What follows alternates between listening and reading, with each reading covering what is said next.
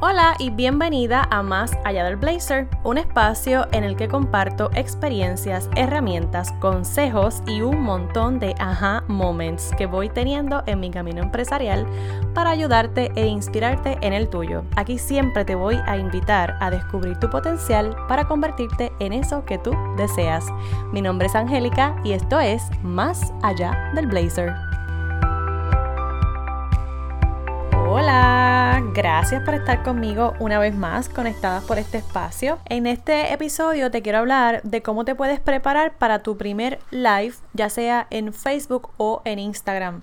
Yo soy más Insta Lover, pero igual estas recomendaciones que te voy a compartir te funcionan para desarrollar tu primer live, ya sea en Facebook o en Instagram.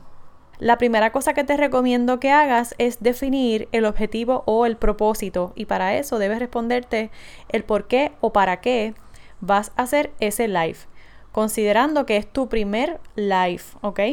Vamos a suponer y vamos a usar de ejemplo que tú haces galletas y nunca en tu vida has hecho un live porque no te gusta, estás acostumbrado a estar behind the scenes y solamente quieres hacer tus galletas y promocionarlas, pero no salir en cámara. Y yo pienso que esta es una excelente oportunidad para que tú le dejes saber a la gente quién está detrás de tu producto, quién está haciendo eso que las personas necesitan y que tanto disfrutan. Así que es una excelente oportunidad para que te dejes conocer, para que prendas la cámara, para que te retes, para que descubras tu potencial. Y con un live vienen tantas y tantas oportunidades que yo pienso que si no te das ese break, como que nunca vas a saber a qué te puedes exponer y qué otras cosas pueden surgir por tan solo prender la cámara. Así que ese es eso es como que el reto. Pero de nuevo, definiendo el propósito, aquí vas a, contestarte para qué lo quiero hacer, si es que vas a, a, mostrar un behind the scenes de tu proceso haciendo las galletas, tomando el ejemplo de las galletas, si es que quieres compartir quién tú eres, qué has estado haciendo, cómo estás viviendo este proceso relacionado al coronavirus. Todo ese tipo de cosas las puedes plantear desde un inicio cuando defines el objetivo o el propósito de esa transmisión en vivo. Si vas a tener invitados en tu live, pues aquí también entra esa parte a quién vas a invitar, por qué debe ser un invitado o una invitada que se alinee a tu visión y misión, que comparta algo en común con tus intereses y con tu audiencia. Y eso pues te va a ayudar a que ese propósito o ese objetivo se pueda cumplir. Una segunda recomendación o un segundo paso pues sería escoger el tema y desarrollarlo. Vas a escoger el tema de la misma forma, considerando cuál es tu audiencia, qué es lo que quieres presentar. Y si tienes a un invitado o invitada, también le puedes pedir sugerencias de acuerdo al tema que van a estar presentando. Mira, cuál es tu experiencia, qué piensas de este tema o cómo podemos llevar el mensaje. Y eso estará genial porque la otra persona también te puede dar como algún otro tip o alguna otra perspectiva y pueden llegar a un acuerdo sobre el tema a presentar. Si el caso es que lo vas a hacer sola, pues yo te recomiendo que establezcas algunos puntos relevantes, hagas una introducción, te presentes quién eres tú, por qué estás haciendo ese live. Si usamos el ejemplo de la persona que hace galletas, pues podría ser que tú te vas a conectar para presentar algunos de los procedimientos que tú haces behind the scenes. Así que sería chévere que en ese caso puedas tener tus productos y todo lo que tú estás utilizando cada vez que vas a hacer tus galletas. Si no se tratara de nada que tiene que ver con algún producto que tú vas a presentar, sino que vas a dar alguna información, pues simplemente lo que vas a necesitar son tus bullet points y que puedas presentar esa información de manera organizada. Yo te recomiendo que al final de, la discusión, pues entonces saludes a tu audiencia, hables con ellos, contestes preguntas si es que te han hecho alguna, para que así no te desvíes de tu tema principal ni del objetivo que tienes en mente. Una vez tengas tu propósito definido, el tema que vas a discutir, informado a tu invitado o invitada, pues entonces seleccionas el día y la hora en que vas a ofrecer esa información live y si lo vas a hacer recurrente, pues sería chévere que ya lo puedas anunciar también y digas, mira, pues esto va a ser recurrente, pues lo voy a hacer todos los lunes o lo voy a hacer todos los viernes. Y de antemano, pues ya te planificas. Ya después de eso, preparas entonces, cuando tengas toda la información lista, preparas un arte de promoción y lo anuncias. Importante, sé flexible contigo. Si dijiste que lo vas a hacer todos los viernes y de repente algo cambió en tu agenda, no pasa nada, lo comunicas y ya Pero no dejes de compartir una información valiosa o algún procedimiento, alguna historia, algo que tú sabes que puede aportarle valor a la vida de alguien más. No dejes de compartir eso porque no tienes un background perfecto, porque no tienes una luz bella blanca que te alumbra toda la cara. Suelta el perfeccionismo, te lo digo yo, porque hay veces que yo he hecho un live donde la noche cae y yo me veo súper oscura y lo importante es el mensaje y la información que se está compartiendo. Claro, son cosas que tú puedes evitar, pero en la medida que sea posible, tampoco es que si la luz perfecta no está y el background bello no existe, no vas a dejar de compartir lo que quieres porque eso no está.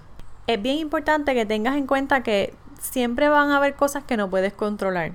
Puede ser que tú lo anunciaste hace casi dos semanas y que se cayó la conexión el día que lo ibas a hacer puede ser que la otra persona que se va a conectar live contigo tampoco tiene señal, así que la gente se queda como que ahí a mitad de, transmisión tratando de escuchar o de saber qué era lo que estaban diciendo o hablando.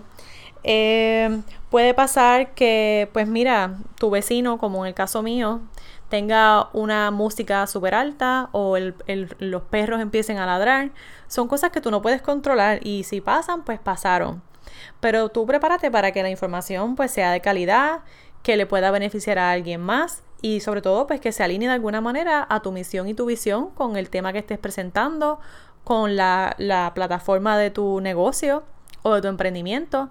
Y si tienes simplemente una historia que compartir sin vender nada, sin promocionar nada en particular, también hazlo. Porque a veces, y esto me pasó recientemente, compartí la historia de una chica que se llama Nicole. Te voy a dejar las notas del episodio, su página para que la puedas seguir. Nicole tiene una historia bien chula eh, de vida, ¿no? Y yo decidí hacer un live con ella. No estábamos vendiendo nada, estábamos dando una información y estábamos compartiendo una historia con la que muchas personas se identificaron. Ese live fue uno de los más vistos y de los que más recibí eh, un feedback. Y no lo hice con ninguna intención de vender nada ni de que nadie me escribiera, pero sí sabíamos que iba a ser impactante para muchas otras personas. Y ese objetivo se logró. De hecho, yo creo que mucho mejor de lo que ambas esperábamos. Así que eso es un ejemplo de lo que puede pasarte también a ti.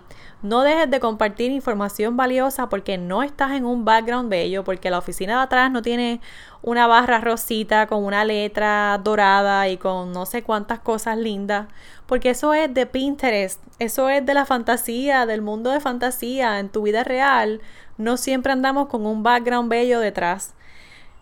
Claro que se busca siempre estar en, el mejor, en la mejor eh, posición y con la mejor iluminación y toda la cosa, pero yo he escuchado live donde la gente tiene el teléfono en la cara porque está caminando y yo estoy súper atenta porque el tema me encanta y porque me estoy nutriendo con buen contenido. Eso es lo que quiero que tengas en mente y no la perfección o el que dirán. Dos consejitos que te puedo dar adicionales. Trata de que no se extienda demasiado, digamos más de 30 minutos. Usualmente si el tema está bien bueno llegamos hasta 45 50 pero lo ideal son entre 20 y 30 minutos y ahí estamos chévere. Menos es más. Y otra, otra cosita bien importante, después del live, usualmente llegan nuevos seguidores, llegan nuevas personas o hay personas que no te siguen pero te escriben un mensaje privado relacionado a ese live que hiciste. Bien importante, tómate el tiempo para contestar esos mensajes porque de ahí es que van a surgir nuevas oportunidades. Hay personas que no te conocían y pues, si te conectas con otro invitado, es probable que lleguen personas de la audiencia de esa invitada o invitado a tu audiencia. Y desde ese primer momento está bien cool que tú les des una bienvenida y les digas gracias por conectarte y gracias por, comentar o, o gracias por estar aquí siempre mantén esa gratitud y esa conexión con las personas porque tú no sabes en qué momento se van a convertir en un cliente o en, otras, en otros colegas con los cuales puedes colaborar. Esos son mis mejores consejos para tu primer live.